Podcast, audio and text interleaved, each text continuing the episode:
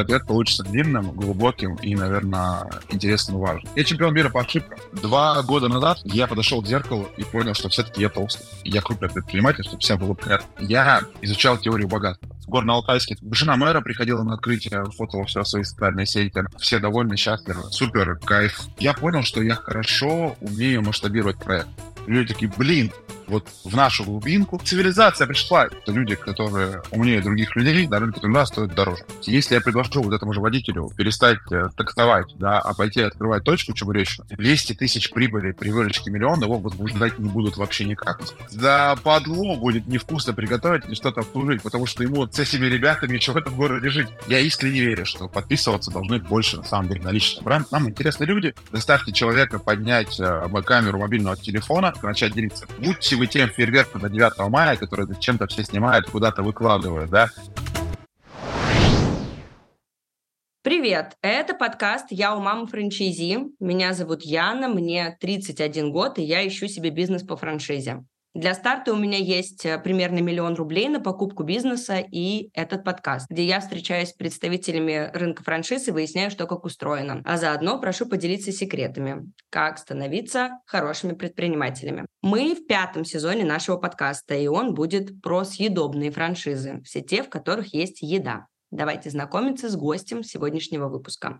На связи крупнейшая франчайзинговая сеть чебуречных родом из Новосибирска – Чебурекми. Со мной беседует ее основатель Александр Долгов. Первая закусочная чебурекми открылась в 2019 году и за 4 года разрослась до 375 точек в 12 странах. Из этих точек только одна принадлежит Александру, а остальные управляются партнерами франчайзи. Разрослась не только сеть чебуречных, но и предпринимательские амбиции самого Александра, и в апреле 2023 года он купил готовую франчайзинговую сеть по приготовлению шаурмы «Сеньор Денер», которой на тот момент было уже 32 открытые точки. До конца 2023 года Александр планировал открыть еще 68, чтобы с круглой соточкой войти в наступающий год. Что из этого вышло и какие еще проекты в портфеле у Александра, мы узнаем прямо сейчас у него самого. Александр, здравствуйте. Да, здравствуйте. А, ну что ж, сеньор Денер – это ваш приемный ребенок. А, расскажите, пожалуйста, чем он отличается от родного? И как вообще отнеслись к вот изменению собственника сами партнеры сеньор-денерцы? И, может быть, получится похвастаться первыми результатами. Удалось ли достигнуть соточки? Сто открытых достигнуть не получилось расстроилась, потому что нам пришлось чуть глубже погружаться в продукт, чем мы думали. Часть точек мы закрыли, которые приобретали, то есть вышли из партнерства с ребятами, так как у нас чуть другие требования по стандартам, по продукту, вот, по отношению к бизнесу и так далее. На данный момент э, в сети 40 одна точка и 29 стадий открытия на разных этапах. Все-таки, мне кажется, в этом и есть суть приемного ребенка, что сначала стоит покопаться в его психологических всяких устройствах, где он там до тебя плавал, да, для того, чтобы, э, ну, подстроить его, наверное, под свои стандарты. Это... Да, да, конечно, конечно. В вашей цитате из э, Live 24, из вашего интервью, вы рассказывали, что с основателем Сеньор Денер вы давно знакомы и все это время наблюдали за методами развития Сеньор Денер, который применял его команда команда. И им не удалось достигнуть желаемого результата. Что они делали не так? Поделитесь, пожалуйста, с нами. А, ну, может быть, там один какой-то пример, два. И что вы изменили в первую очередь вот после того, как сетка попала к вам в руки? А да, здесь на самом деле все банально, да. То есть вот есть такое вот очень интересное колесо зависимости, колесо зависимости, да, которое образовывается в любом бизнесе. Знаете, какая интересная штука. Чтобы делать качественный франчайзинговый продукт, нужны люди, которые будут доказывать качественную поддержку люди должны быть, наверное, определенного интеллектуального склада характера и каким-то определенным опытом. Так сложилось, что люди, которые умнее других людей, на рынке труда стоят дороже. Слава богу, что так случилось. Ну, так случилось, как бы, да. И так случилось, это первый факт. Второй факт, так случилось, что люди а, достаточно профилированные, да, то есть хороший там в чем-то маркетолог, он хорошо разбирается условно там, ну, там, предположим, с рекламой, таргетированной ВКонтакте, да, вот. Если у тебя один универсальный недорогой маркетолог, он, скорее всего, о чем-то слышал, но конкретно чего-то хорошего не умеет. И команда, которую ты хочешь делать, да, каким образом формируется, да, что ты начинаешь первое, второе, третье, э, четвертое складывать и понимать, где тебе нужна сильная поддержка, где нужен технолог, где нужен специалист по, по поиску согласования аренды, где нужен дизайнер помещений, а где нужен специалист по поддержке IT-платформ, логист, да, где нужно заказать что-то. И выясняется, что команда должна быть достаточно большой. Ну, давайте так, я это знаю, я рассказываю как бы э, для остальных, да, то есть какая логика. И поэтому франшизная сеть, которая выросла до какого-то количества точек, да, она собирает какой-то размер роялти. И эта роялти она может тратить на зарплату. Ну, ничего фундаментального нет. Если сеть не выросла, и точек в сети мало, 30, да, то денег у тебя не очень много, физически, да, с 30 точек, у тебя становится такой-то заложник ситуации. Любой бизнес должен быть прибыльным, поэтому ты не можешь все роялти потратить на зарплаты. Ну, как бы, иначе зачем тебе этим заниматься? Ну, как, какой результат? И поэтому ты нанимаешь специалистов попроще, делаешь их более универсальными, более недорогими, чтобы сохранить себе какую-то норму рентабельности. В технической стратегии ребята ни в чем не ошиблись, просто точек было мало. Они не фокусировались на поиске нового партнера, на развитии и так далее. Да? Чудес не происходит. В мире франчайзинга очень большая конкуренция, и тот, кто занимает первые строчки, всегда ну, забирает максимальный интерес. Вот. А кто, может быть, даже имеет продукт ну, потенциально сопоставимый, не может этого сделать. И здесь э, получается, что у ребят просто в поддержке предпринимателей было всего три человека, а сейчас у нас команда 30 человек. Я выкладывал недавно в социальных сетях, приводил пример, да. У нас были э, топ-3 партнера по выручке, ну, условно, в сезон, в, мы заходили в мае и подводили итоги мая, то есть наш там первый полный месяц работы. Ну, то есть ну, мы еще ничего не успели поправить, мы с апреля начали пока команду формировать, и в мае а, у нас одна точка всего превышала миллион, а, ну, по выручке, и все, как бы, да. А я подводил итоги октября и показал, что в топ-3 точках, которые есть, да, это все три точки за миллион рублей, да, а есть те, кто уже к двум приближается.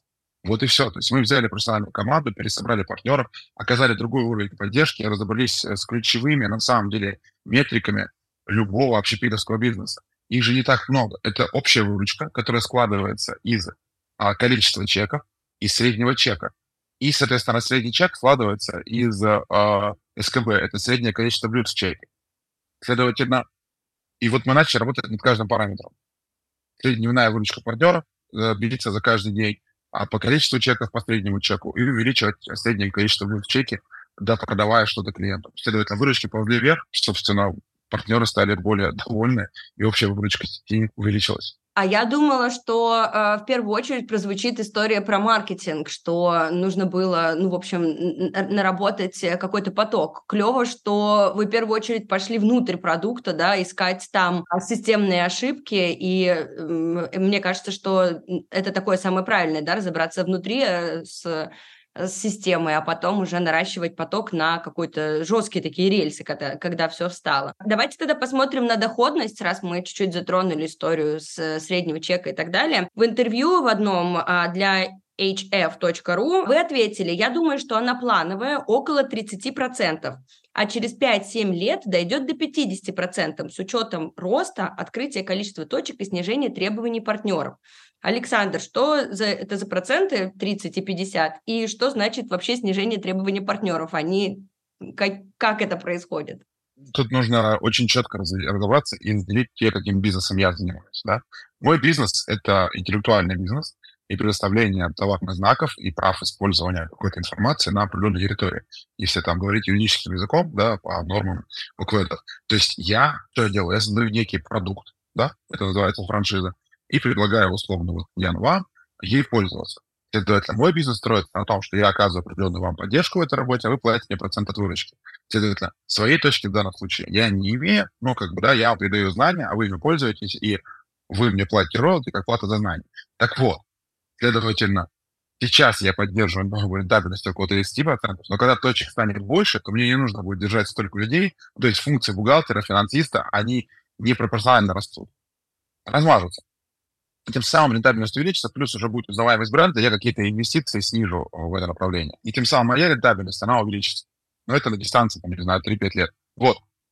Это мы говорим об этом. Если мы переносим бизнес на землю и говорим о том, а вот общепитовский бизнес, он как, да? То есть он, э, давайте так, безалкогольный общепитовский бизнес, на него, наверное, плановая рентабельность хорошая, это около 20%, и ты уже понимаешь, что примерно как что работает. То есть миллион рублей выручки, 200 тысяч рублей чистыми. Критически завязаны мы на стоимость аренды. Тут очень важно подчеркнуть, что а какая аренда, потому что мы работаем в регионах, очень любим российские регионы, и ты можешь делать миллион рублей выручки на аренде, там, не знаю, 50-60 тысяч рублей в регионах, и, собственно, в данном случае рентабельность будет тоже приближаться к 30-35%.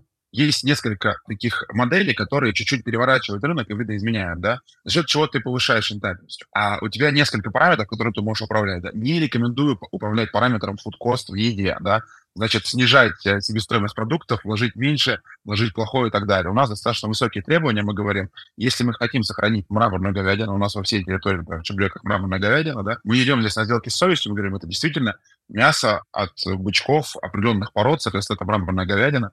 Если нам надо продавать чебурек с мраморной говядиной, и цена на говядину выросла, да, мы вынуждены поднять цену.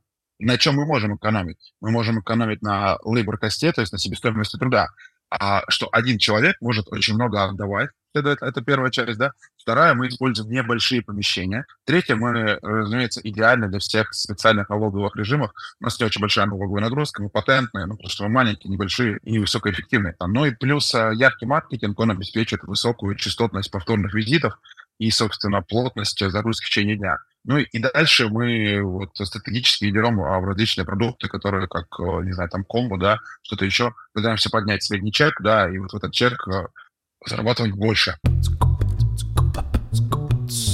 Составим какой-нибудь такой топ-3 рейтинг э, тех характеристик, которым должна обладать лучшая точка для чебурекми, например.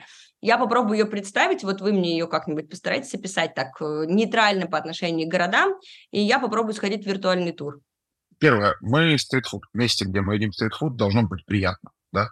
Ну, то есть все, все должно быть хорошее. А если мы говорим про классический стритфуд, да, то это место возле чего-то, да, например, возле парка. Хорошее место где-то возле парка, где можно взять и пойти прогуляться с продуктом. Это раз. Два. А в эту локацию в идеале, в идеале, да, люди должны специально приходить поесть, да. То есть мы говорим, что они знают, вот там можно будет поесть. А это вторая часть. Третья часть а должен быть рядом с вами кто-то еще. Потому что человек не может есть один и тот же продукт каждый день. Я помню, что там, условно, была кофейня, о, пошел в кофейню, о, увидел еще что-то. Да? То есть мы работаем с тысячами трафик. Да? Поэтому это пространство, где должно быть несколько точек, ну, лучше там 7-10 вот таких, да, разноформатных. А, место, где поесть, место, куда прийти, и рядом, соответственно, место скопления людей, где они проводят что-то, да, куда они приезжают а, зачем-то, да спортивные события, не знаю, какие-то мероприятия, возможно, там проходят часто, да, а это пиковый спрос всегда. Это деловой центр какой-то, это рабочий центр, да, ну, где люди работают, это студенческий центр, ну, то есть вузы рядом. То есть еще пару мест скопления народа где-то в шаговой доступности, откуда могут люди постоянно приходить за этим обедом, да, а, и прогулочная зона, да. Вот это, наверное, идеальное сочетание. В Новосибирске у нас Просто я описываю Новосибирскую точку, на самом деле, которая была а я и думаю, что... А, на Ленина 3. Я представила себе э, да, Краснодар да, да. вот э, после всего этого описания. А, ресторанный дворик в Новосибирске, это дворик в центральной гостинице, там внутри построили вот такое пространство, поставили столики, стали организовывать ивенты и сдали пространство. И эта точка на 6 квадратных метрах делала миллион двести рублей выручки, то есть микроточка, суперэффективность на небольшой аренде, и вот она соответствовала всем характеристикам. Вот. Единственное, конечно, минус мы ловили на этом месте, но очевидно, что это, время отдачи блюд. Да? То есть, ну, надо было ожидать, но мы это решали мобильное приложение, плюс биперы, зумеры, которые ты приходишь и заказываешь, что непрерывная очередь, куча клиентов, а, все довольны, счастливы. Вот. А, супер кайф, а, собственно, супер классная работа. Вот. Вот какие-то такие локации, да. Вот для аквапарков у нас есть точки, знаю, в сети, которые тоже качают. Какие-то просто хорошие рабочие локации на улицах, спальные районы. Наверное, я бы еще отметил, знаете, что а, спальные районы возле сп- торговых центрах или в торговых центрах спальных районов. Наверное, бы я отметил еще знаковые туристические места в городе, в которых приезжают люди с какими-то а, туристическими целями. По Новосибирске мы долго удивлялись, как мы стоим на огромном трафике возле метро между выходами и общественным транспортом, но точка была чуть повернута против потока, да, и все уже она незаметна, да, то есть вот надо еще, чтобы, ну, ты прям уперся в нее. Слушайте, но э, это как будто бы все идеально звучит для городов, э, действительно, в которых есть туристический поток, в которых есть какое-то такое молодежное движение и большие транспортные развязки. Мы не обсудили такие точки для маленьких городов. Вы же представлены в маленьких городах. Например, в одной из статей на сайте у вас сказано, что уметь продавать в условной Москве – это хорошо. Но подойдет ли бизнес-модель крупнейшего города, в стране, э, ну, в общем, для какого-нибудь маленького, и вы приводите условный надым в пример. А, и расскажите тогда, в чем принципиальная разница между надымом и Москвой? в Москве есть такой известный минус, к сожалению, он грустный, как бы, да. Вот, я не знаю, сейчас я многих кого-то расстрою, да. А, ну, во-первых, наверное, я крупный предприниматель, чтобы всем было понятно, это достаточно большой бизнес, да, и я тут озадачился, например, поиском а, водителя в Москве. И вот я начал общаться с водителями бизнес-класса в такси, ну, как бы думаю, вот надо, наверное, переманить человека, да. И, собственно, а, хм, а, кто-то, кто работает на своей машине, он мне показывает выпуск, выписку с Яндекса прямым текстом, и там 370 тысяч рублей. Я такой, о, о, у меня абсолютно разумная реакция, да, я такой, ой, ну, как бы, а в моей картине мира, ну, мы там должны были говорить, ну, не знаю, как курьерской зарплате 80 тысяч рублей, 100 тысяч рублей, да. Но Москва немного переворачивает, да, то есть здесь очень многие вещи достаточно дорогие, да, с точки зрения сервиса, услуг, и, ну, а, я буду нерелевантен, да, то есть если я предложу вот этому же водителю перестать э, таксовать, да, а пойти открывать точку чебуречную, да, то как бы 200 тысяч прибыли при выручке миллиона его возбуждать не будут вообще никак. Он скажет, ну, не очень-то хорошо. Да? И вот это, это издержка модели, да, то есть если в Москве надо строить что-то, да, то это должно приносить миллионы прибыли, да. Это минус, поэтому у нас очень много партнеров, к сожалению, в Москве именно закрылись. Мы говорим, ну вы же прибыльные. Они говорят, ну не очень большая прибыль, я лучше пойду где-то в офисе посижу за зарплату, как бы, да, чем здесь э, работать. Я такой, вау, это было у меня откровение номер один. Это важно понимать. Но сам рынок, конечно, огромный, да. И в данном случае у нас Подмосковье супер круто работает, какие-то небольшие города, которые, в которых вот как раз как спальные центры, да, там нормально людям, ну, как бы, а вот где-то центральная Москва тяжеловато. Ну, или аренды, которые мы здесь смотрим, да, они сотни тысяч рублей, да, без каких-то таких историй, да. Высокорисково, вот, вот такой момент, да. Надо или любой другой небольшой город России, да. Во-первых, там особо ничего не происходит ну, так событие, центр событий, да, я вот в той же Москве, я думаю, а пойдем-ка с супругой в театр. я открываю театр, и я как бы думал, что увижу ну, постановки на будущую неделю, а я из сегодняшних постановок, из 20, по-моему, одной я насчитал, выбирал, куда вечером пойти. При этом я могу посмотреть и на Костю Хабенского какой-то, да, и на какой-то арт-хаус, и это все в доступе. Да, я такой, о, а, а концерт я хочу, да пожалуйста, как бы, да, а вот это, да вот, ну, сколько угодно раз, да. Мы тут с ребятами договаривались, с предпринимателями, пойти в какую-то общественную баню хорошую, и тоже шорт-лист попало там что-то, их 24. А мы когда в Новосибирске были, да, их там как бы ты в три звонишь, где свободно, из трех выбираешь, а тут 24. Ну и финалочка, а ребята у нас знакомые говорят, ну да, приезжать в Москву, посмотрим квартиру. Я говорю, ну давайте, вот Новосибирске, они говорят, Новосибирске у нас типа есть там 4 ЖК хороших, вот из четырех ЖК ты выбираешь, где сдается квартира. Я такой, ну хорошо. Я говорю, вбивайте параметры, которые вы хотите. Они говорят, смотрите, у нас параметры. Сушилка в квартире должна быть, там какой-то этаж, подземная парковка, как бы, да, плазменный телевизор, а вот, и что там... И говорит, я на кухне хочу еще измельчитель. Вы знаете, мне очень понравилось, когда вот, как в американских фильмах, это все перевалы а 620 вариантов выдало, ну, как бы, ЦАН в, в разных районах. Они такие, это сколько надо время, чтобы все посмотреть? Я такой, ну, вот, как бы, большой город дает большой выбор. Поэтому здесь в Москве нет дефицита, а в регионах есть дефицит. У нас, допустим, в Горно-Алтайске, это небольшой город, столица да, республики э, Алтай. А, жена мэра приходила на открытие, фотала все свои социальные сети. Она говорит, ну, классно же, в нашем городе на 90 тысяч открывается точка. Ну, я такой, классно. В Иркутске писали газеты, потому что мы себе заявили, да. Гораздо проще стать узнаваемым, и к тебе гораздо проще люди поедут, изменив маршрут. Ну, то есть они вот заедут э, именно к тебе, э, ну, специально могут приехать, да, и в этом проще. И с точки зрения, там, порекламироваться в трех-четырех пабликах, к тебе придут. Поэтому в Радыме ты встаешь, и ты городское событие, к тебе приходят, к тебе уважение. И, значит, еще очень хорошее, да, мне очень нравятся небольшие города, знаете, чем? Там а, ты повар находишь, это какой-то местный житель, и, и как бы к нему приходят, и ему, О, ну, это мягко очень скажем, прикольно, реально. За подло будет невкусно приготовить или что-то обслужить, потому что ему с этими ребятами еще в этом городе жить, как бы, да, и они, ну, выстраивается вот такая эмоциональная связь, туда, возможно, не придет никогда вкусная точка KFC, мы можем быть им неинтересно, да, но когда приходит федеральный сеть, даже чебурек, мы уже даем уровень сервиса, уровень маркетинга. Мы приходим с яркой классной упаковкой.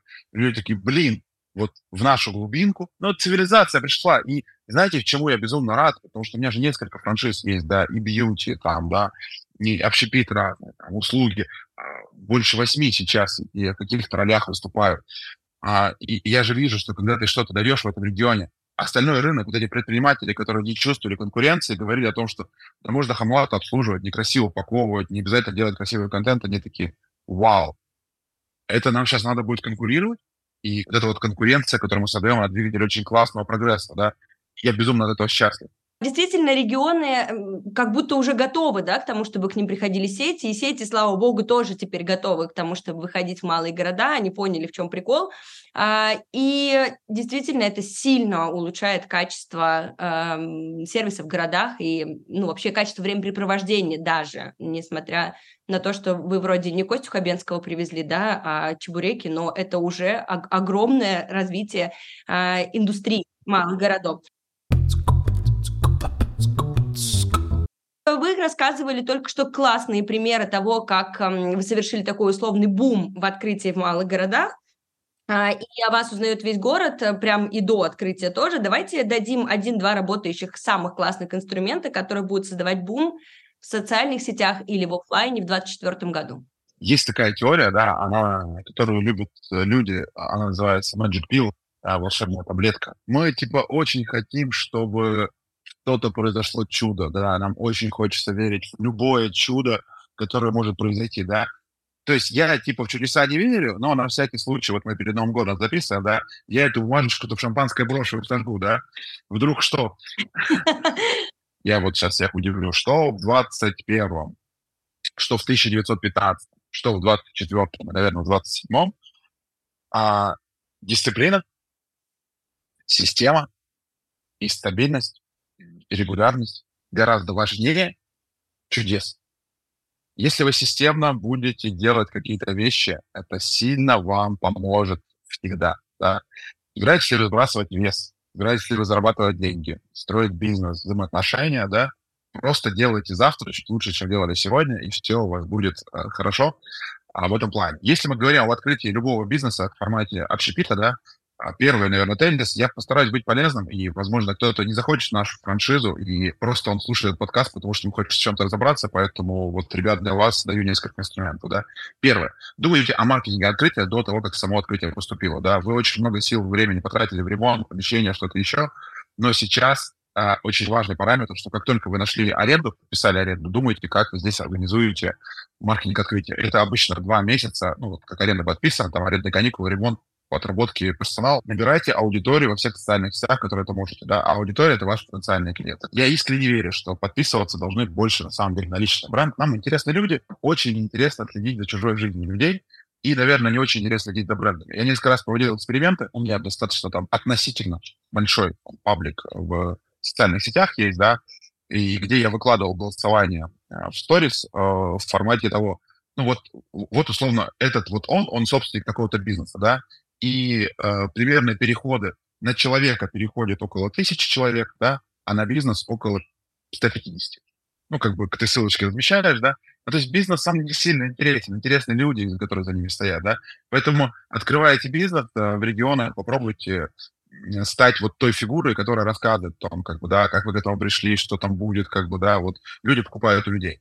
Вот такой human-to-human маркетинг будет хорошо работать в социальных сетях. Старайтесь туда положить как можно больше себя, человека, как бы, да, и вы ну, получите очень много благодарной и хорошей обратной связи, да. То есть люди будут подходить из улучшения, чувствовать себя сопричастным.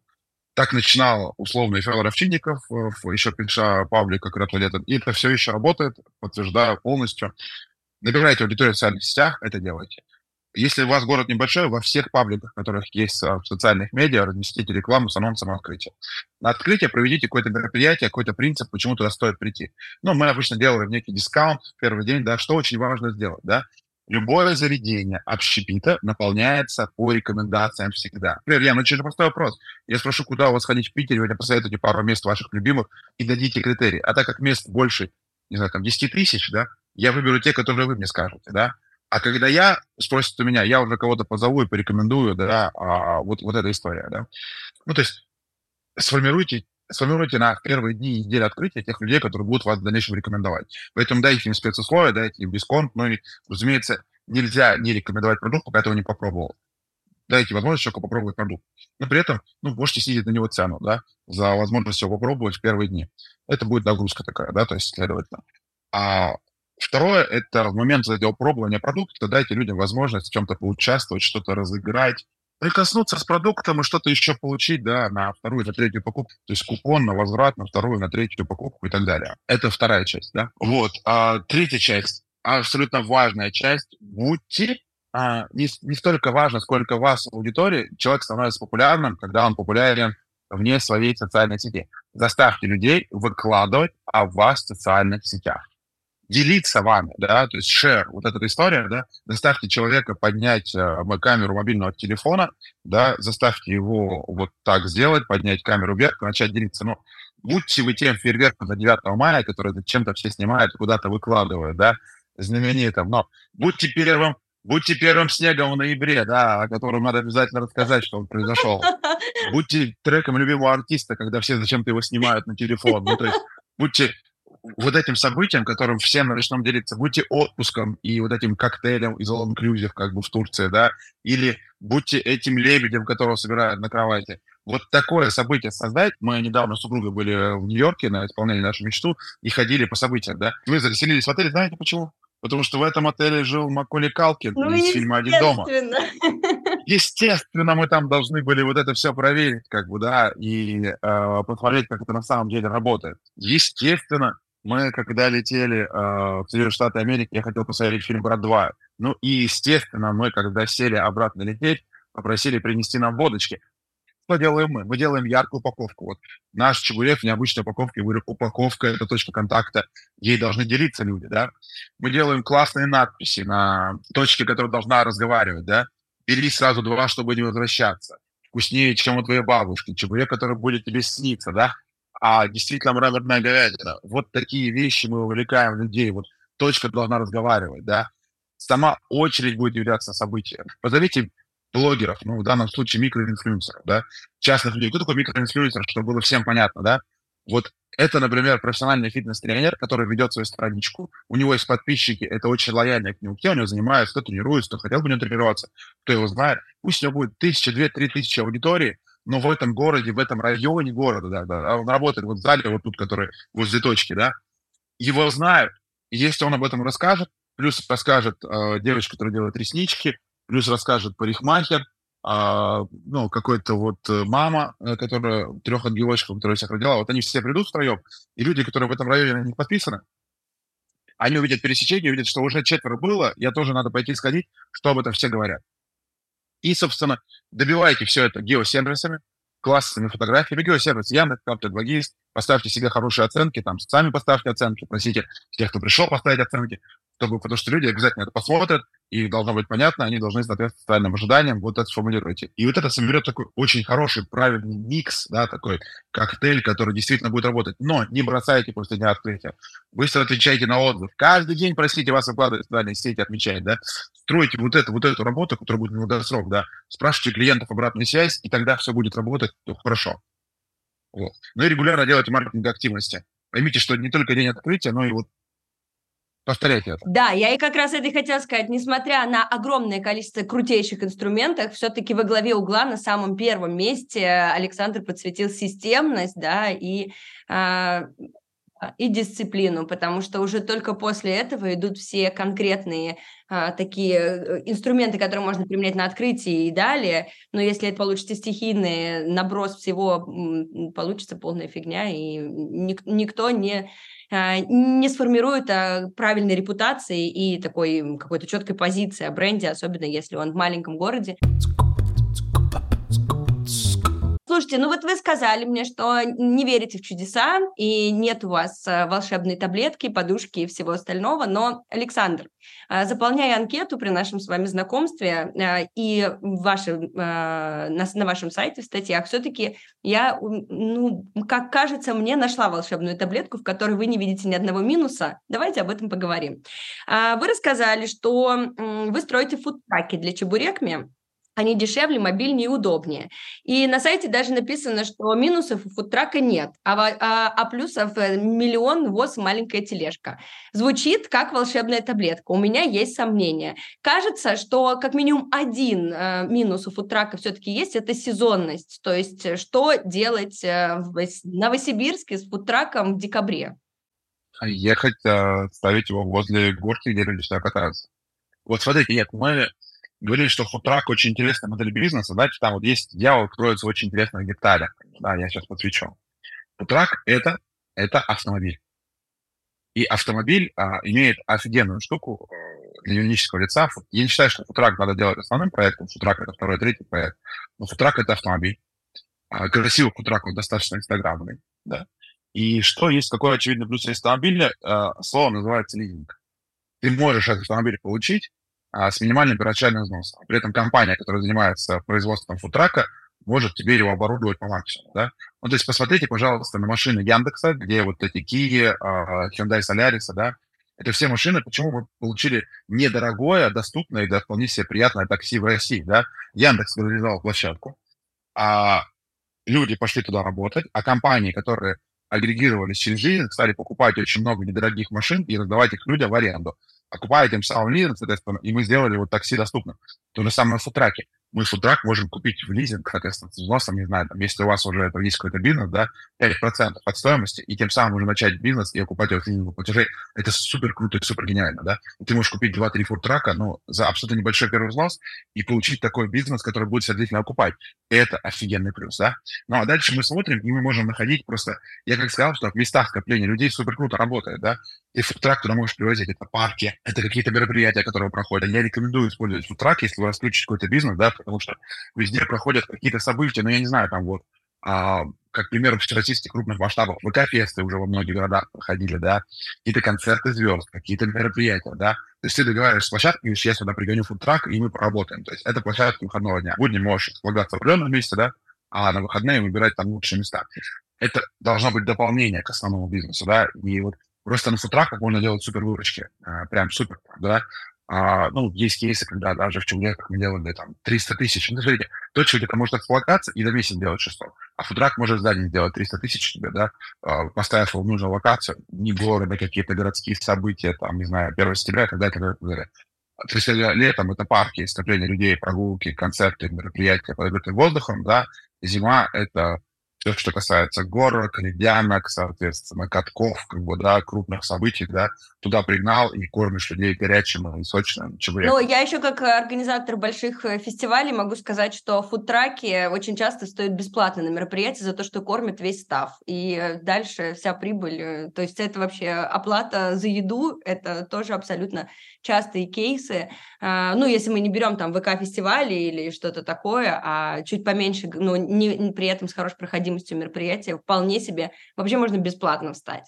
Александр, но э, есть ощущение, что фудтраки такие инстаграмные, мы, кстати, должны сказать, что Инстаграм признан экстремистским, запрещен на территории Российской Федерации, а, и Александр и я его упомянули. Значит, э, тем не менее, вот эти все фотографии, классные упаковки, есть ощущение супер молодежного формата у Чебурекми. Давайте поговорим о том, что ребята, которые чаще всего открывают Чебурекми, это ребята без предпринимательского опыта. Так это или нет? Мы очень давно ведем аналитику, кто у нас действительно становится покупателям франшизы и предпринимателям, да, ну, это мужчина 40 плюс. Реально?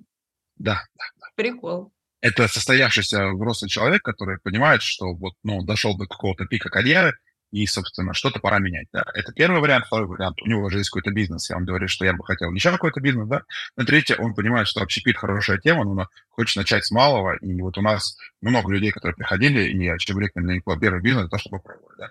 Если мы говорим о клиентах непосредственно продукта, да, то здесь мы все-таки завязаны от локации, вот кто в локации будет ходить, и, собственно, тот будет есть. Это сильно широкий срез слоя, да, там, типа 14 ну, там, 16-45, как бы, да, вот, но с какими-то отклонениями, да, семьи, люди, ну, как бы, кто угодно ест чебуреки. Есть вариант, мы четко понимаем, что это не продукт ежедневного потребления, да, это delicious, да, мы такая такая штучка прикольная, которая можно съесть, когда тебе очень хочется, да. Я же понимаю, что такое для человека чебурек, понимаете, вот ты такой сидишь, и вот вы сейчас, кто нас слушает, он поймет, да, вот это, это, это ощущение, которое уловил каждый из нас чтобы такого съесть.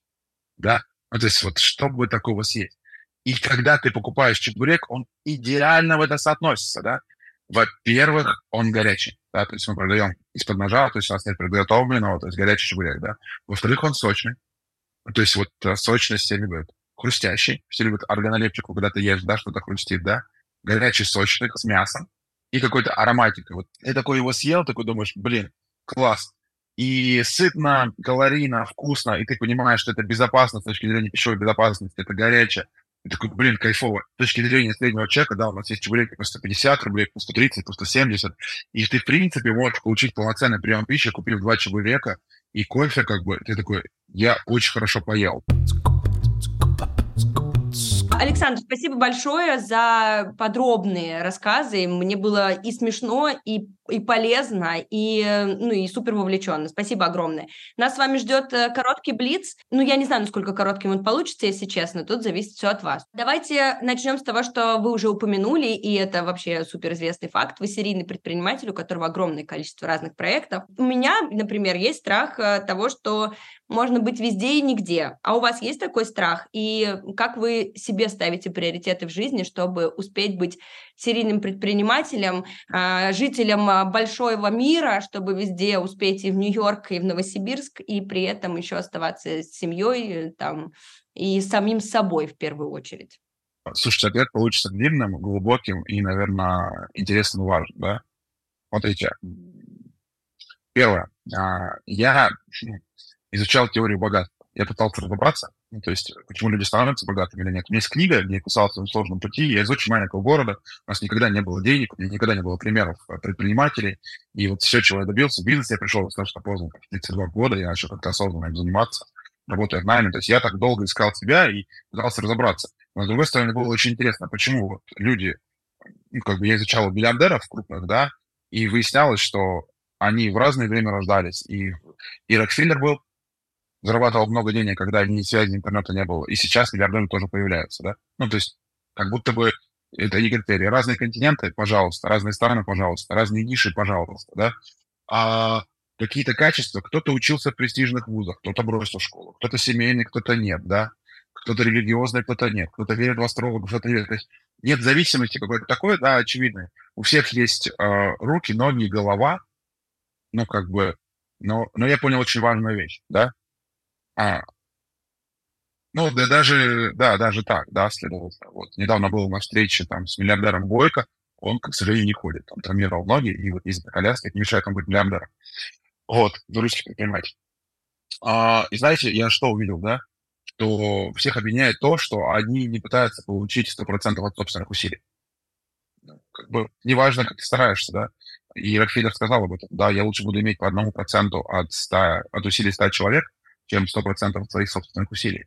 я понял, что если я хочу э, системно, долго, э, много в этом мире зарабатывать, делать что-то хорошее, это должен учиться делать не своими руками.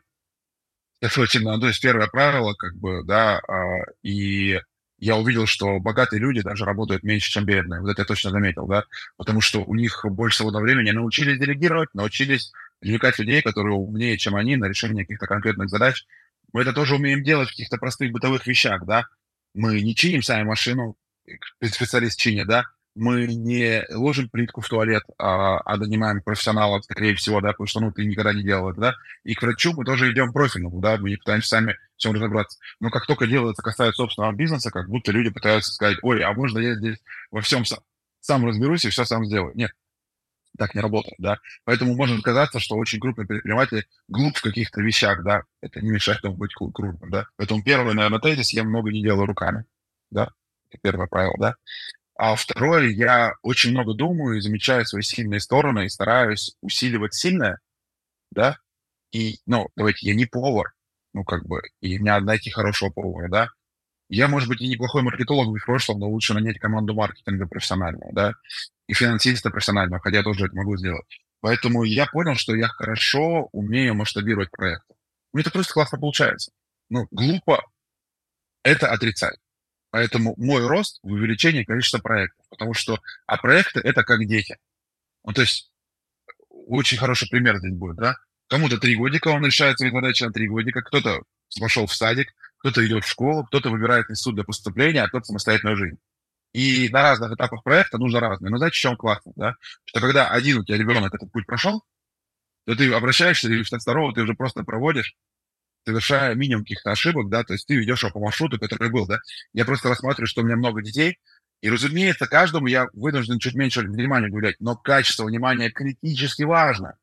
Критически важно, да, качество внимания. Я здесь понимаю, что я трачу э, на проект именно то время, которое критически полезно для этого, да, а на все остальное я нанимаю команду, которая делает это гораздо более эффективно. И в жизни мы делаем так же. Вы ребенка даете в садик, и с ним все весь день находится профильный человек. Весь день. И потом в школу идет, и с ним тоже весь день находится. Мы в жизни это почему-то замечаем хорошо, а в бизнесе почему-то это отрицаем. Вот я делаю ровно так же, да. Я дошел до определенного уровня и отдал его потом в садик, соответственно. Представляете, что вот как вот хорошо сказали про приемного сына, да я взял уже относительно воспитанного, умею еще кушать, есть, куда-то ходить, да, и просто помог ему поступить в хороший вуз, как бы, да, следовательно. Ну, а дальше, ну, я же уже не слежу за ним, ну, то есть я считаю, что он самостоятельный в каких-то вещах. Вот это очень правильный пример, и это позволяет мне успевать жить. Третий тезис. Я очень люблю жизнь, и у меня очень высокая насыщенность жизни. Я отказался от миллиона вещей, которые меня не вдохновляют, да. Ну, то есть я не хожу в магазины достаточно давно. Ну, то есть мне не нравится ходить в них. Ну, то есть я не покупаю эти продукты, я не понимаю вот этого, да. Мне это просто неинтересно, да. Я не делаю уборку в квартире, даже не пытаюсь начать это делать, да. А я ну, наверное, вот и уже не люблю водить машину, соответственно, и есть водитель такси, как бы мне это тоже неинтересно, да. Я, наверное, вас удивлю, но я практически не смотрю телевизор. И свободное время я очень много инвестирую в семью. У меня очень плотное расписание. Да, вот мы с вами общаемся, да, то есть у меня до вас встреча, после вас встреча. То есть у меня сегодняшний день расписан. То есть у меня день сегодня урочно начался в 8 часов в Москве, и мой день закончится в 23.30, когда я вернусь с вечерней тренировки. И у меня нет слотов в течение дня, да насыщенность дня, я постараюсь эффективность время использовать. Еще один э, блиц-вопрос. Э, расскажите вот что. При знакомстве вы сказали, что готовы прочитать лекцию для студентов о том, как научиться принимать правильные, ответственные, системные решения и извлекать уроки из неудач. Какой последний урок из своей неудачи вам удалось вынести? Ну, наверное, самый большой а, – признать себе, что ты не все твои идеи, даже на бумаге, гениальны, не все, что кажется тебе правильно, получится реализовать супер круто, да, и за это придется платить самые большие деньги за ощущение своей самоуверенности, да. Я сильно пожалел, что я начал создавать кофейный проект с нуля, и это стоило мне примерно 30 миллионов рублей. Вот я мог себе купить какой-то автомобиль сейчас хороший, спортивный, современный, который мне хотелось купить, который стоит сейчас заоблачных денег. Вместо этого я попробовал открыть несколько кофейных точек, Собственно, теперь вот э, возвращая эти деньги, это большая сумма, которую я потерял, и это, наверное, самый большой урок. То есть я думал, и знаете, почему я это сделал? Потому что в какой-то момент не продали франшизу Dreamkit. Соответственно, они не продавали. А я очень хотел вот такую цифровую кофейню. Я пробовал создать ее сам, у меня не получилось. И то, когда люди спрашивают, зачем мне эта франшиза, я сам все соберу, я могу сказать, смотрите, вот даже я, ну, не смог. Да, получается, теперь есть классный кейс, да, подтверждающий. Ну, такой, знаете, кейс, как бы, да, вот э, вы для себя просто примерьте, что вам придется отдать 30 миллионов рублей. Это все равно 30 миллионов рублей, как бы, как вы это не крутили, это потери прямые, которые ты понес, как бы, да, то есть, ну, за вот ощущение того, что вот-вот сейчас мы это сделаем, да. И хороший вопрос, что там не получилось, видимо, все по чуть не получилось, да, ну, вроде продукт хвалили, вроде выручка, да, что-то не так готовили, что-то долго, что-то где-то... А как вы вовремя остановились? Ну, не совсем вовремя, конечно, 30 миллионов, но как вот что случилось в тот момент, когда вы сказали, ну, наверное, это все? Я увидел, как получается сеньор Нью и очень долго внимательно это смотрел и поговорил с командой, просто признался. Не знаю, в какой-то момент времени я, ну, период жизни, да, я сидел, понял, что нет, я не эффективен, да, то есть, вот, знаете, два года назад я подошел к зеркалу и понял, что все-таки я толстый. Я такой посмотрел и говорю, все-таки вот, ну, это не кость широкая, а есть проблема с лишним весом. Я ее признал. Ну, то есть я признал проблему, когда посмотрел и э, пошел ее решать, и за год похудел на 30 килограмм. Вот. Системно, методично, дисциплинированно я понял, это первый тезис, который я понял. Второй тезис, который я понял, теперь спорт со мной всю жизнь. То есть я не могу отказаться от чего-то, что-то сделать, да, я должен это системно, регулярно делать. Я вынужден следить за питанием, я вынужден заниматься, а, вот, и а, даже если меня будут откатывать на месяц куда-то, да, бросать, я все равно никогда системно это не брошу, как бы, да, и продолжу это делать. В своем недавнем интервью вы рассказывали про клеточный опыт, э, когда уже на кончиках пальцев чувствуешь, что будет, э, потому что за спиной огромный опыт. А что будет с рынком общепита в следующем году? А, у меня есть исследования, ну, мы регулярно покупаем их часто, у меня есть исследования. Рынок общепита будет расти. Люди едят вне дома и продолжат есть вне дома еще больше. Крупные будут укрупняться. И если говорить из крупных мазков, да, этот уровень доставки увеличится, улучшится, но доставка, скорее всего, станет платной. Это, это, я очень бы хотел, чтобы доставка стала платной. То есть, если хотите, мне привезли, заплатить за это сверху. Для гастропространства будет увеличиться. Я знаю там сотни городов, где строятся эти гастропространства, и там э, будут появляться больше вот таких э, концепций, которые идеально под гастропространство. Вот. Э, мы станем лидером рынка шаурмы России, потому что мы сейчас делаем, вот вам инсайт, да, мы сейчас покупаем еще одну концепцию, вот, и в следующем году купим еще две концепции. IT-сервисы, цифровизация заказа через приложение будут увеличиваться у всех. Я был в Штатах, когда это происходит, да, то есть могу перенести это, да, ну, соответственно, к России, да, приордер, ордер, вот, пикап, клик and collect, ну, то есть клик не закажи, забери. А, наверное, второй большой тезис, третий большой тезис — это комбо 2 плюс 1, 3 плюс 1, что-то вот такое, напиток, еда, напиток, все вот в, в этом сегменте. Будет рынок становиться более профессиональным. То есть там будет увеличиться конкуренция за места, за идеи, что-то еще. Поэтому людей, которых раньше случайно получилось, да, я просто готовил бургер, и у меня получилось, да, будет все меньше. То есть рынок становится более профессиональным, концентрированным. Что меняется в мире от того, что есть вы и ваши проекты? Создаются предприниматели. У меня есть такая цель создать 10 тысяч предпринимателей в России, то есть те, кто создадут, запустят франшизу, те, кто попробуют. Причем я считаю созданным предпринимателем не только те, у кого получилось, те, у кого не получилось, те, кто закрылся. Это тот же человек, который пришел с франшизой попробовал. Вы же понимаете мое отношение к этому, да, когда приходит человек, условно, там, не знаю, в лазерную эпиляцию, например, да, или еще куда-то, и я говорю, смотри, вот есть партнер, который делает 2,5 миллиона рублей выручки, а есть партнер, который делает 300 тысяч рублей выручки. Они получили одинаковую информацию. Как ты считаешь, почему так произошло? Для меня качество франшизы — это тогда, когда... А если люди, которые превысил показатели, которые были в табличке, которые отправили? Если есть, то вы молодцы. И вот это важный параметр, наверное, да. То есть я считаю, что мы будем создавать больше предпринимателей, предприниматели будут создавать рабочие места, и будет меняться мир вокруг этих предпринимателей. Они будут убирать участок вокруг дома, да, сеять газоны, отдавать э, рабочие места, платить зарплату выше рынка и так далее, и так далее. От этого мне становится приятнее от того, что вот такие продукты будут создаваться. Меня начал 32 года, у меня получилось, ну, то есть, типа, вот моя книга, можете ее прочитать, да, Следовательно, кстати, вот кто первый послушает подкаст сейчас и напишет мне в личку в социальной сети, о которой мы говорили, запрещенный, найдет меня по нику Долгов, скажет, Александр, послушал подкаст, я у мамы франчизи, лучше отметить мне в сторис, если это будет первая отметка, подарю свою книгу Поэтому слушайте подкаст, делайте отметку, и я подарю вам книгу. Прекрасно. А, у нас есть э, еще а, предложение для наших слушателей. А, если у вас есть вопрос к Александру, и э, по какой-то причине вы его не нашли в запрещенной сети, то это можно сделать э, с помощью нашего телеграм-канала одноименного Яндекс.Дзена, где выходит текстовая версия интервью. Туда писать вопросы, мы свяжемся с Александром, и если ему понравятся какие-то вопросы, мы, наверное, выбьем еще одну книжечку. Да, давайте за лучший вопрос книжечку, пожалуйста. О чем мечтает э, представитель индустрии, один из самых крупных? Что он может пожелать себе в новом году? А, фу. Слушайте, а, это очень хороший, интересный вопрос, да? Ну, то есть, а, когда ты категорию мечты превращаешь в категорию цели. И я желаю, чтобы люди переставали ванильно мечтать, а научились ставить цели. И себе хочу пожелать то же самое, да. Я хочу себе подтвердить то, что возможно все. Может получиться все, что угодно. Вообще все, что угодно. Никаких границ нет. И хочу себе сказать, что надо просто верить и делать. Это две простых задачи, соответственно. Верить и делать. И я готов и верить, и делать. Я думаю, что а, если и в чем-то нужно достигать совершенства, то, э, безусловно, в этом. Есть же два типа людей, да? Которые просто ставят 16 будильников, а которые встают без будильника, да, и предпринимательство, когда ты понимаешь, зачем тебе просыпаться, зачем ты это делаешь, не нужна дополнительная мотивация, да. Я бы очень не хотел быть тем человеком, который думает, что он идеален. Я бы хотел быть тем человеком, который считает, что капец еще сколько работы, которую надо сделать, и тогда прогресс э, будет непрерывный, и тогда будет очень интересно жить. Потому что, смотрите, если изучаешь, а я очень люблю изучать нейрофизиологию, ты изучаешь, что мозг, что он любит тебе говорить, он тебе говорит, братиш, сядь, не надо вписываться в новое. Ездишь на свою работу, вот в этой пробке стоишь по утрам, стой, пожалуйста, пусть это будет неприятная, но понятная пробка. То есть сделай из этой пробки рутину, спокойненько езжай, не, не суети, да. Ни в коем случае не подумай, а что будет, если я не буду ездить в 9 утра никуда, а захочу ездить к 11. Не, не надо этих мыслей. Это грязные мысли.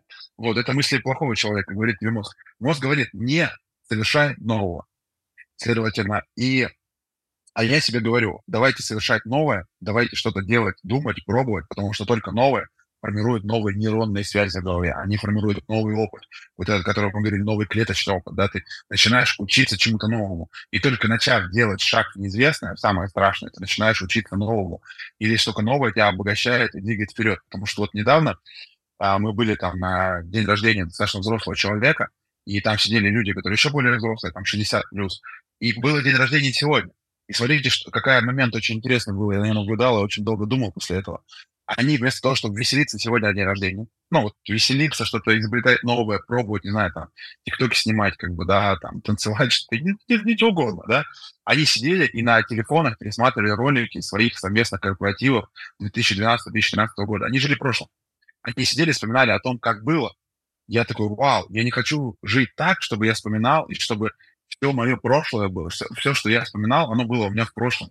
Я хочу жить так, чтобы мое будущее было настолько вдохновляюще страшным, как бы, да, что я бы с огромным интересом в него шел и пробовал изведывать что-то новое и получать новый клеточный опыт. Это очень важно. Я хотел пожелать себе и тем людям перестать жить прошлым.